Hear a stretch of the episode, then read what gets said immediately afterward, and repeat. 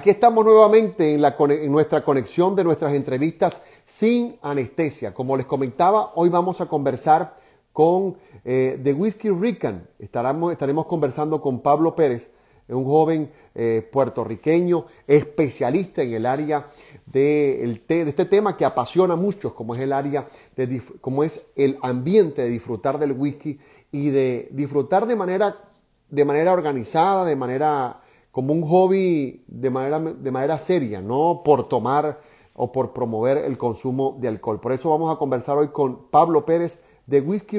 Eh, disfruten todos los amantes del mundo del el whisky. Espero que, estén atentos. Eh, buenas tardes, Pablo.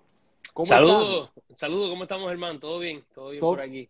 Todo bien, un placer eh, el poder tenerte en mis entrevistas y que me hayas permitido esta oportunidad y además el, que pueda servir este tema para tanta gente que ha comenzado a, adentrarse en el mundo de, los whisky lovers, ¿no?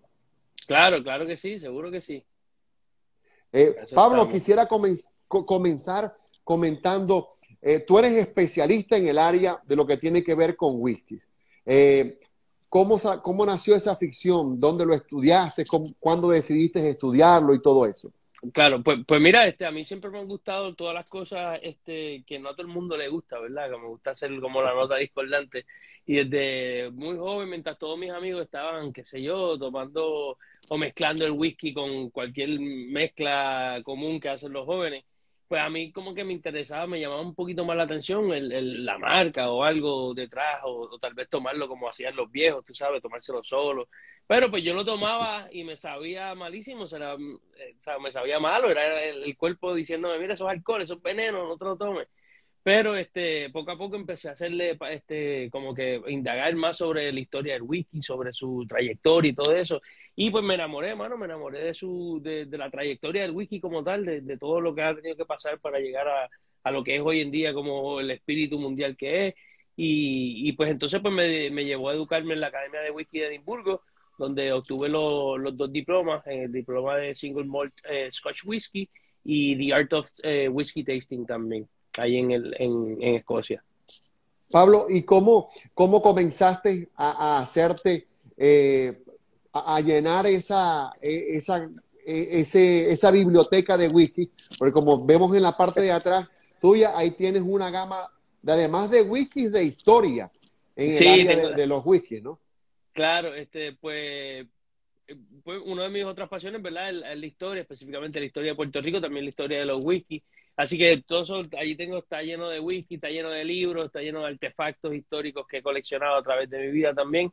Así que, este, pues, esto es básicamente algo que, que el mismo wiki me llevó a, a, simplemente el aprender te obliga, ¿verdad?, a comprar otras botellas o conseguir otras botellas de alguna manera para, para poder expandir tu paladar y poder entender lo que estás estudiando, ¿verdad? Porque estás estudiándolo, está en el libro, todo bien chévere, pero lo entiendes mejor cuando te estás dando un palo, ¿verdad? Y cuando tienes ahí el wiki servido en la copa, así que es mucho mejor, ¿verdad? El, el entender cómo y el porqué de ese wiki este, a través de, de, ese journey, ¿verdad? Ese viaje que se hace con la, con la literatura, con los textos y con el whisky en la mano también. Así que eso me lleva, ¿verdad? Poco a poco llenar la, biblioteca de whisky así. Ah, ya. Eh, regularmente la gente acostumbra a tomar whisky, los que son tomadores de whisky, en una celebración, en una actividad social, en, en, y lo hacen a veces de manera equivocada, ¿no? ¿Cuál, es la, recomendación correcta para disfrutar de un trago de whisky? Sea un blend, sea un single malt o cualquier, cualquier whisky en especial. Pues mira, en realidad no hay una forma eh, eh, errónea o equivocada. A mí me gusta decir que el whisky se toma como ti te dé la gana, ¿verdad? Pero eh, varios whisky están diseñados, ¿verdad? O, fueron realizados por un para un propósito. Por ejemplo, un whisky de 25 años que estuvo 25 años en una barriga, tal vez requiera para un momento que tú vas a reflexionar sobre algo, vas a celebrar tal vez algo, vas a, vas a, alguien que falleció o alguien que nació, ¿verdad? O, algo que tú quieres reflexionar sobre algo un poquito más profundo, pues el mismo whisky te va a llevar a, a ese tipo de cosas. Así que un whisky, un viejo, un whisky un poquito más maduro, como tal vez un 25 años, versus un whisky de 12 años, es single malt, que es un poquito un whisky más sencillo de tomar, más refrescante, al igual que los blends, los blends están, eh, todo tiene su propósito, ¿verdad? Son para el mismo Puerto Rico, aquí eh, no está nada de mal echarle un poquito de hielo, aquí hace calor durante todo el año. Aquí no es como en Escocia, que hace fresquito, ¿verdad? Y tú te tomas el, trago de whisky sencillo, pero, pero aquí pues hay veces que amerita un poquito de hielito para, para, para que sea más refrescante el trago, especialmente si no está en un aire acondicionado o algo así. Así que cada whisky tiene su propósito y honestamente se debe tomar como, como a usted le guste. A mí me gusta personalmente tomármelo sin nada, este, solito, vez con un chorrito de agua, depende del nivel de alcohol, pero poco a poco el mismo whisky te va a pedir y te va, el mismo paladar tuyo va a dictar lo que, lo que tú necesitas. Si lo encuentras muy fuerte, pues tal vez le pones un hielito y va a llegar al nivel que tú dices, ah, aquí es que está, yo me quedo aquí y me voy a servir otro así mismito. Y esa es la pues, idea. Pues que es un, es un mito entonces el decir que, que, se, que se daña el whisky cuando la persona lo toma con hielo o cuando la persona le pone soda o agua. No, no, para nada. Eso no, eso no es un mito. A mí me encantan los cócteles con, con whisky. Unos buen cóctel con whisky, un Boulevardier, un Rob Roy, un Manhattan. Son excelentes, bien hechos, ¿verdad? Especialmente cuando un mixólogo tiene este, la habilidad de hacer todas estas cosas eh, bien interesantes, mucho más interesante con whisky, con un cóctel tradicional. Y por ejemplo, whisky con soda es el clásico highball, es un, un cóctel súper tradicional, súper refrescante que por ejemplo aquí para Puerto Rico eh, es bien refrescante hacer ese, ese eh, ¿cómo es? Whisky con, eh, con agua de soda o club soda. En Puerto Rico nosotros lo hacemos mucho con agua de coco también. El coco oh. tenemos por aquí uh, por todos lados, así que con agua de coco natural con un poquito de whisky es bien refrescante también. honestamente, todo depende, vuelvo y digo, el propósito, el por qué estás tomando en esa ocasión whisky, te quieres refrescar, te quieres simplemente dar un cigarro, te quieres sentar, todo eso va a dictar cómo tú te vas a tomar el, whisky. Pablo, tú, tú, en tus redes sociales has, impartido prácticamente, por decirlo así, como educación a la gente que, se ha adentrado en el mundo del whisky, ¿no? Este, ¿Cómo pudiéramos explicarle a esa gente que, que, nos ve por primera vez o va a ver este video en YouTube o va a escuchar el podcast, este, las diferencias que pueden haber en, los whiskies a la persona que se va iniciando, ¿no? Porque ahora hay una ola de, gusto más afianzada hacia los single mal, eh, hay gente que le gustan más otros tipos de whisky, ahora también han surgido estos whiskies eh, que les colocan ese toque ahumado y hay gente que les gusta. ¿Cómo, cómo, ¿Cómo se pudiera educar a la gente con respecto a eso, a los que se están iniciando, a los que se inician en ese mundo de, de los whisky lovers? Bueno, pues antes de contestar tu pregunta, quiero saludar a, mi pana Julio Oñate, que se conectó por ahí desde, desde Colombia. Julio, eh, un excelente amigo, pana, pana Whisky Lover también por allá, y, estuvo recientemente en un viaje en Escocia, que se dio un viaje de, tres pares, como decimos aquí en Puerto Rico, bien interesante, así que pueden ir a la página de él también y ver todas las cositas chéveres que él está haciendo. Pues Vamos a ver si, si antes de que llegue diciembre también conversamos con Julio. seguro, seguro que sí. Pues este, en cuestión de, de, los tipos de whisky, ¿verdad? Un, un por ejemplo, un, un crash course de, del whisky, ¿verdad? Un one-on-one eh, rapidito. Pues este, el whisky va, el tipo de whisky va específicamente, la mayoría del tipo de determinar el, el, país donde tú lo estás haciendo. Por ejemplo, estamos hablando de, Estados Unidos, que mayormente está produciendo o, bourbons o whisky de centeno. Entonces, en el caso de bourbon, sería un whisky de 51% de maíz, tiene que tener una, una madera, este, una barrica totalmente nueva y quemada. Entonces tiene, no tiene que estar añejado por un tiempo determinado, menos que sea straight bourbon, que tiene que ser por un de, de, dos años. Pero en el caso de Escocia, que tenemos entonces los single malts, que son los whisky un poquito más prestigiosos, y tenemos los blends también. Este, son los más comunes, ¿verdad? Que, podemos conocer por ahí. Pero este, en ese caso, ahí lo que vamos a estar buscando son los whisky este, en base de malta. 100% se va a malteada, que son los single malts, o, los malt whiskies. Y entonces los blends ya van a eh, incluir un poquito más de whisky de grano, otros whisky de otras destilerías, para hacer un poquito el whisky más agradable, más fácil al paladar, ¿verdad? Para que las personas puedan, este, sea más approachable a todo el público en general y bajar el costo también. Así que eso tenemos por el lado los, escoceses, los americanos con el bourbon y el, y el rye, y entonces en, Irlanda, que en realidad es donde el récord más antiguo de whisky que tenemos es en Irlanda, así que para todos los efectos ahí comenzó el whisky. Eh, en Irlanda pues, pues, se da un fenómeno bien interesante que es el single pot still whisky. El pot still whisky, cuando los británicos, eh, como hacen siempre todos los gobiernos, este, se dieron cuenta que estaban haciendo mucho dinero con el whisky, así que le decidieron poner un impuesto a la materia prima, la cebada malteada. Y los irlandeses, siendo los irlandeses que son, les dijeron, espérate, no, yo voy a usar cebada malteada, mitad cebada malteada y mitad cebada sin maltear, así para bajarle el costo, porque siempre es necesaria la cebada malteada. Pues entonces de ahí sale, sale este, este categoría de whisky que se encuentra en Irlanda solamente, que se llama el Single Pot Still Whisky. Y eso se incluye en los blends que tiene Jameson, por ejemplo, que ahí tiene el whisky de Single Pot Still y tiene el Single Malt también. Eh, eso en cuanto de los whisky irlandeses que tienen ese saborcito peculiar, además que es tres veces destilado también y lo hace un poquito más ligero el whisky, un poquito más refrescante también. Y por el otro lado, eh, los japoneses, que su whisky es tal una reflexión como su cultura. Tú sabes que los japoneses cogen las cosas más mundanas de la vida y las convierten en un arte y en una metodología brutal. Así que ellos mismos hicieron eso con el whisky. Ellos cogieron el whisky y el whisky refleja su, su, cultura. Son whiskies bien delicados, sofisticados, ¿verdad? Este, elegantes, eh, pues que, requieren también un poquito de, de pensamiento pero hay que tener un poquito de ojo con, con los whisky japoneses porque en realidad no hay una legalidad que los rija. Ellos, hay lo, lo, algunos whisky, manufacturadores de whisky en Japón se pusieron de acuerdo y pusieron unas normas, pero no son legales en realidad. Así que si las siguen o no, pues who cares, como quien dice. Pero hay sí unos whisky japoneses que te los venden como whisky Japón, pero en realidad no, no, no, eh, o a lo mejor no está hecho ni con whisky japonés, es, simplemente con whisky de Escocia que se embotelló en Japón, o con mezclado con un poquito de whisky Japón, así que, pero como quiera, hay whisky japoneses muy, muy buenos por ahí son reflejos de, su, de su carácter, de su, de su tradición y su cultura. Eso más o menos y, eh, noche los, eh, tipos de whisky sí, para que la gente aprenda, ¿no? Y sobre todo, porque el, el, aparte de, de seguirte, eh, no soy tomador, eh, estoy tomador social, ¿no? Pero sé que mucha gente es un mundo bien bonito y bien apasionante, ¿no? El mundo de, del whisky, ¿no?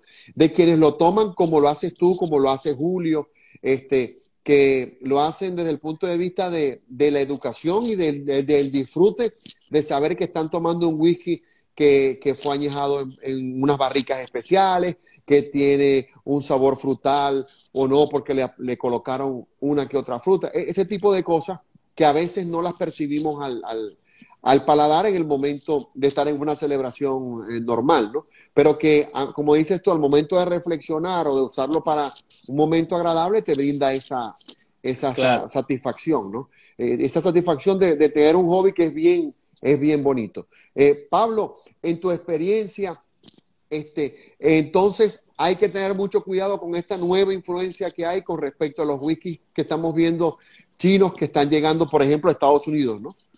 Bueno, los wiki, eh, wiki japoneses en sí. Este, los japoneses, perdón. Eh, son, son muchas veces se, se pueden mercadear como whisky. Lo que pasa es que, en, como les mencioné, hay unas una leyes que rijan esa industria en Japón y que, ¿qué pasa? Que, que, hubo un boom bien grande de, de, whisky japonés, whisky que se estaba haciendo al estilo escocés. Desde los 1920 se está haciendo whisky allá. Y entonces eh, ese boom fue tan grande que otras compañías que hacían otros tipos de destilados, pues dijeron, espérate, dame yo montarme en este, en este tren también. Y en Japón hay un destilado que, que se llama shoshu, eh, tradicionalmente se hacía de arroz, Hoy en día se hace de batata hasta de caña, de azúcar morena, perdóname. Este, y, pues ese, ese espíritu destilado que se está haciendo en Japón muchas veces lo añejan en barrica y le ponen el sello de whisky. Así que es whisky o no es whisky, pues hay que tener un poquito de ojo a la hora de escoger unos whisky japoneses, ¿verdad? No significa que es malo, significa que a lo mejor eh, no es lo que te están tratando de decir, pero simplemente lo mejor es que uno apruebe abra la botella y la pruebe por sí, por sí mismo, porque hay veces que el caso es bueno. O sea, el shochu sale bueno y eso se puede dar. Hay, eh, Pablo, en tu experiencia, para la gente que está comenzando y que, que de pronto viajó, compró una botella, se consiguió una botella especial que a veces suele ocurrir que entras a, vas a California o vas a cualquier sitio, por ejemplo, en Estados Unidos, y consigues una botella edición especial de X cantidad de años y la gente la compra y la guarda. Hay algunas condiciones especiales en que la gente puede comenzar a hacer su biblioteca de whisky. Decir, que no les pegue mucho la luz, que se mantengan bien cerrados, este tipo de recomendaciones. Pues mira, esa es una muy buena pregunta. Aquí te puedo dar un ejemplo, déjame ver si puedo sacar por aquí sin hacer mucho reguero. Pero aquí tengo una botella.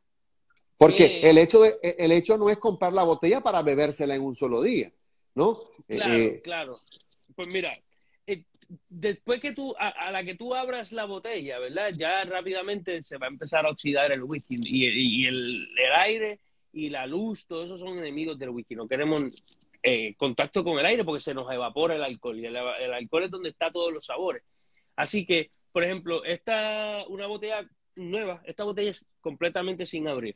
Esta botella fue embotellada en, 1991, si no me equivoco. Eh, esta botella es bien vieja, pero tiene 12 años. Y a diferencia de los vinos que se añejan en la botella, esta botella sigue teniendo 12 años y vas a ver, se supone que sepa tal y como sabía Igual. en los 1991. Porque el whisky no va a cambiar siempre y cuando la botella esté completamente sellada y sin abrir. Una vez la abra, depende cuánta cantidad de whisky tú tienes, pues te va a durar. Por ejemplo, una botella por la mitad a lo mejor te puede durar uno o dos años. Eh, ya cuando está bien poquito, pues número uno, que, que tú estés guardando ese whisky, tómatelo. Y número dos, pues tienes que eh, eh, pensar en ya uno, dos o tres meses una de las recomendaciones para cuando tienes whisky, ¿verdad? Por mucho tiempo abiertos y ese tipo de cosas, es que uno simplemente coge la botella y como muchas de ellas tienen un corcho, pues la, la viras para humedecer el corcho, lo dejas un tiempito aquí. Eso lo que está haciendo es eh, expandiendo el corcho, ¿verdad? Para hacer un sello un poquito más fuerte.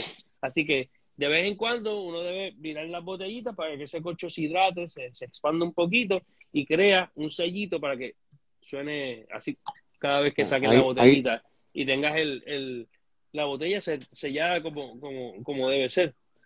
Así que... Ahí, son, ahí sonó. Exacto, pues esas son, esas son varias de, de, de las cositas. Otra, a diferencia del vino, no queremos almacenarlo de lado, en lo absoluto porque como el wiki es mínimo 40% de alcohol por volumen, así que entonces, entonces alcohol en contacto con el corcho lo va a deteriorar y lo va a romper. sí, lo maltrata. Claro, claro, así que es simplemente una volteadita para que coja un poquito de, líquido y ya. Ah, ya. Pablo, eh, en, en, tu, en, tú decidiste estudiar en, este, este mundo del whisky y, al, al adentrarte en este mundo, del, del, whisky, decidiste hacerlo público a través de las redes sociales. ¿Cómo nació esa idea de comenzar a grabar los videos y de, y de, de, tener ese, ese, contacto con la gente que de pronto tú te imaginaste que iban a hacer mucho, pero que han superado los cientos que te siguen y que están pendientes de tus consejos y de tu, de tu aprendizaje en el tema del whisky? Pues mira, eh, eso nace de, mi esposa, todas mis amistades me decían, mira, tienes que, sacar esto a público para que la gente aprenda y, tienes un buen carisma con la gente, así que no sé, honestamente no recuerdo el, momento exacto, la fecha exacta o tal vez el, apenas el año que, que di por comenzar, pero empecé simplemente, eh, le tomaba foto al whisky que estaba tomando y escribía un párrafo corto sobre, sobre el whisky, los sabores o algo así poco a poco voy notando que la gente pues le está gustando más. Ahí empieza Instagram con los reels y toda esa cosa, entonces veo, se me hace un poquito hasta más fácil eh, hablarlo que escribirlo, así que pues adopto esa, ese método. Y la gente ha respondido muy bien, mano, gracias a Dios la gente le gusta y, me hace caso, me, me, me, preguntan todo el tiempo, mira, este whisky lo compro, wiki, o lo compro, este, o dónde compro ese whisky que tú estás hablando, que es este y lo otro. Eh, y lo hago porque mm, o sea, me gusta, número uno, me, me, gusta enseñar y número, y número dos, me gusta que la gente tome whisky y tengamos más whiskeros en el mundo, así tenemos más, más cosas en común, así saber ese whisky va a acabar con la guerra, ¿te imaginas? Estoy seguro que, mano, estoy seguro que Putin invadió Ucrania porque no bebe whisky, tú sabes, esa gente bebe vodka allí. Fue otra historia a lo mejor. Sí, eh, fue, fue otra historia, así es.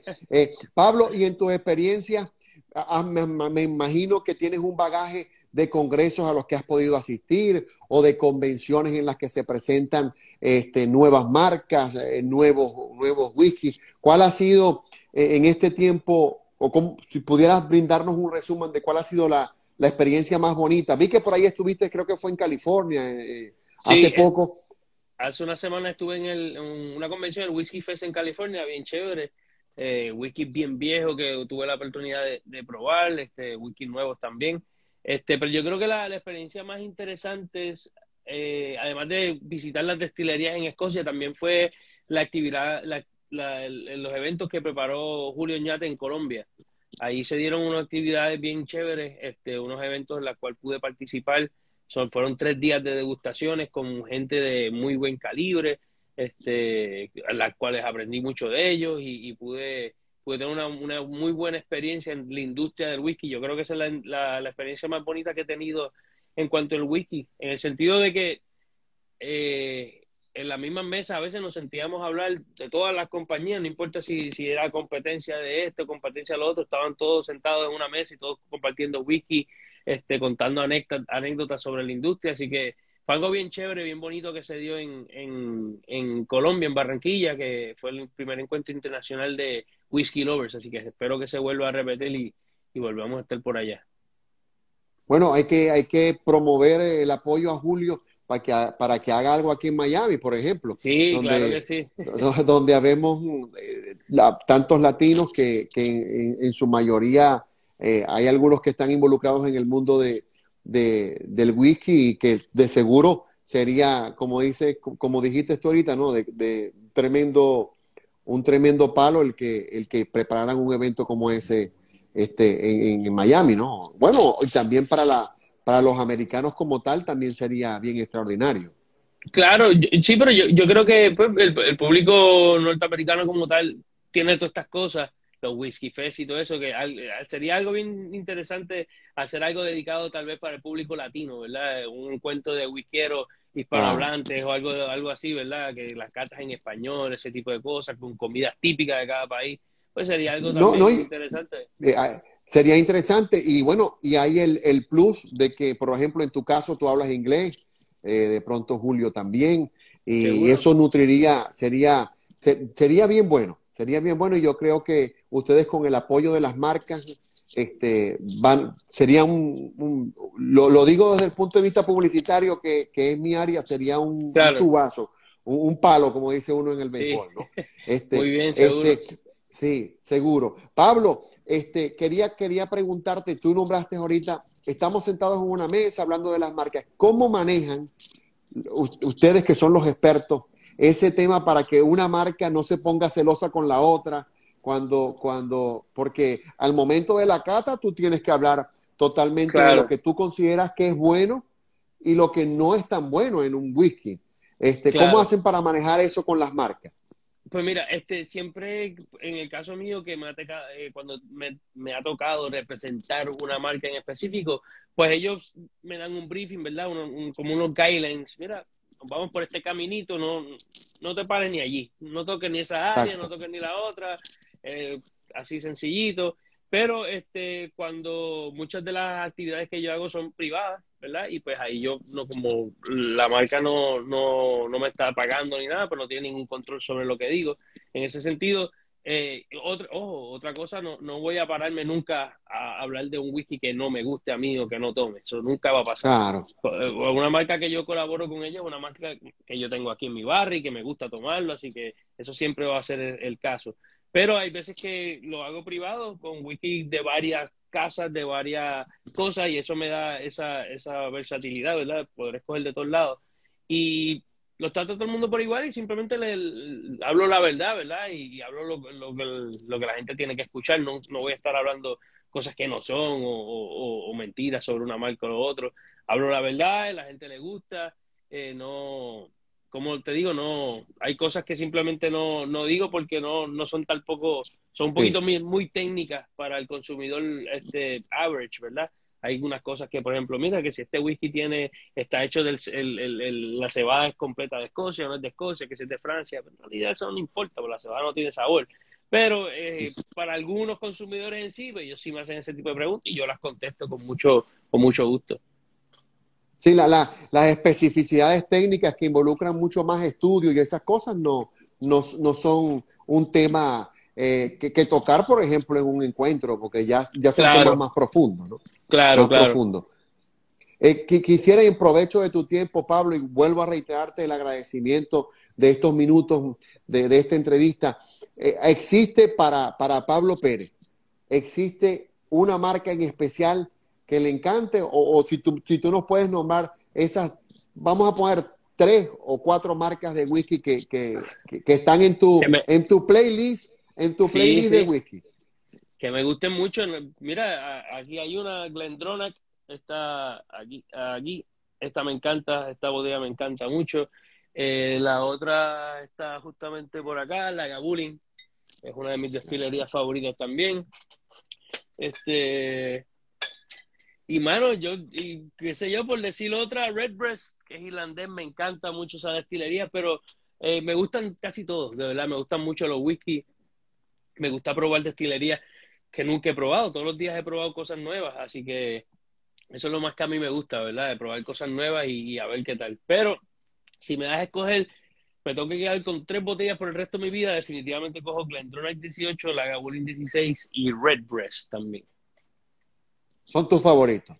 Yo creo que sí.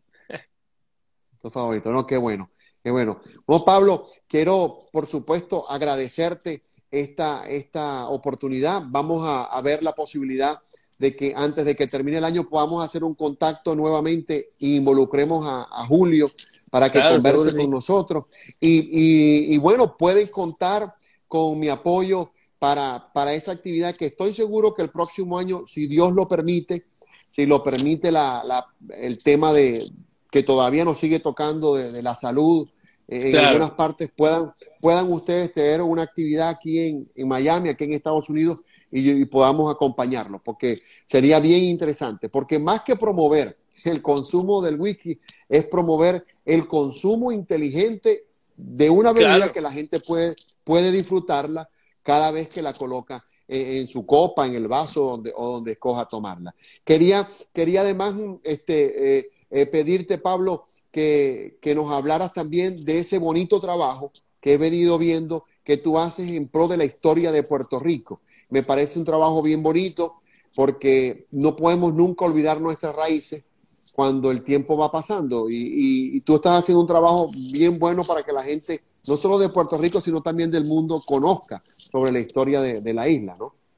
Claro, pues, pues mira, este, en realidad llevo mucho más tiempo haciendo eso que, que, lo del whisky. el whisky, sí. Eh, apenas empecé eh, cuando tenía 14 años, tengo 30 años, ya van uf, como casi 15, 16 años, ¿verdad? Haciendo esto.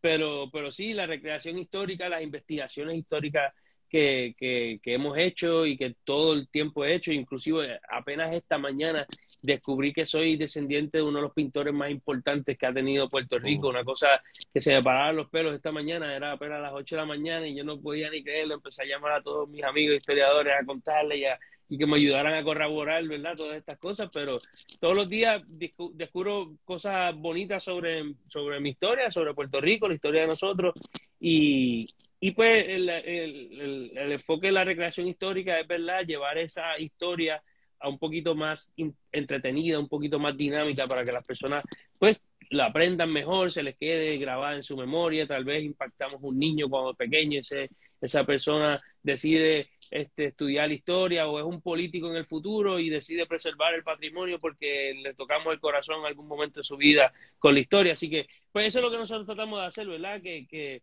que los puertorriqueños conozcan la historia para que se sientan orgullosos de ser puertorriqueños. Y si te sientes orgulloso de ser puertorriqueño, eres un buen ciudadano, Puerto Rico prospera y todo ese revolú. Así que eso es el, final, ¿verdad?, de, todo, de todo lo que hacemos. Y es algo que, no voy a parar de hacer hasta, hasta que el día que deje de, salir, como es, de, vivir en esta tierra, voy a estar siempre promoviendo y aprendiendo sobre la historia de mi país para que la gente la conozca. ¿No? Y además eh, es un trabajo importante porque eh, queda ahí plasmado en las redes, cualquiera lo puede ver.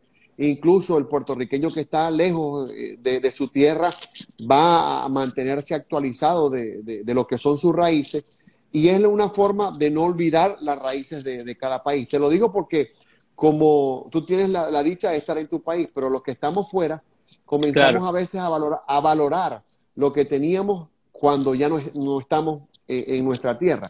Y eso es, un, es algo bien importante lo que tú estás haciendo porque ayuda a quienes están dentro, valoren lo que tienen y cuando lleguen a estar fuera de su tierra, sigan valorándolo aún claro. más. Y eso, y eso es muy importante. Nosotros los venezolanos tenemos hemos tenido una cercanía muy importante con Puerto Rico por el tema del Gran Combo de Puerto Rico y de tantos otros artistas que, que, han formado parte de nuestra cultura y de, de, la música, por hablar del tema de la música en, Venezuela, ¿no? Y, claro, y cuando... bueno, en, el siglo, siglo XVIII, XVII, muchos este, de Venezuela había muchas eh, minas de plata y muchos emigraron al sur de Puerto Rico Así que en el sur de Puerto Rico hay muchos apellidos de descendencia venezolana, o sea, que, estamos hermanados, ¿verdad? Una vez Julio me preguntó que, estamos separados por el Mar Caribe y yo le dije, no, Julio, eso es lo que nos une, el Mar Caribe es lo que nos, une, a nosotros. Así que eso es algo que reflexionar, sí. No, y, y, es, y es muy bonito porque es parte, eh, eh, así como es lo que tú viviste el día de hoy, de saber que tienes un descendiente que, que fue pintor en su momento y que de pronto trabajó por enaltecer el nombre de Puerto Rico, imagínate que, sepamos que tenemos lazos que nos unen a pesar del tema del, de, de los límites de la nacionalidad. Claro, claro.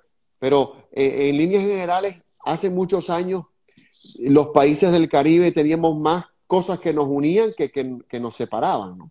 Y eso es lo que, lo que hay que revivir eh, históricamente. Eh, Pablo, ya para despedirnos, ese mensaje para la gente que te sigue en las redes, que va a ver esta entrevista, porque la vamos a dejar colgada y la van a poder escuchar también en mi podcast y, verla en YouTube. Ese mensaje para la gente que te sigue, que te escribe, que te pide consultas, que, siempre está pendiente de tu trabajo en el tema de, de, tu especialidad, que es, que es el whisky para que la gente lo tenga ahí de tu parte? Bueno, pues número uno, muchas gracias por todo el apoyo que, me han brindado y que me, siguen brindando todos los días. Así que son, me, alimentan, ¿verdad? Para seguir todos los días produciendo contenido y seguir enseñándole a ustedes. Así que nada, muchas gracias. Este, todo lo que yo hago, ¿verdad? Es para que ustedes conozcan sobre el whisky, para que aprendan sobre el whisky.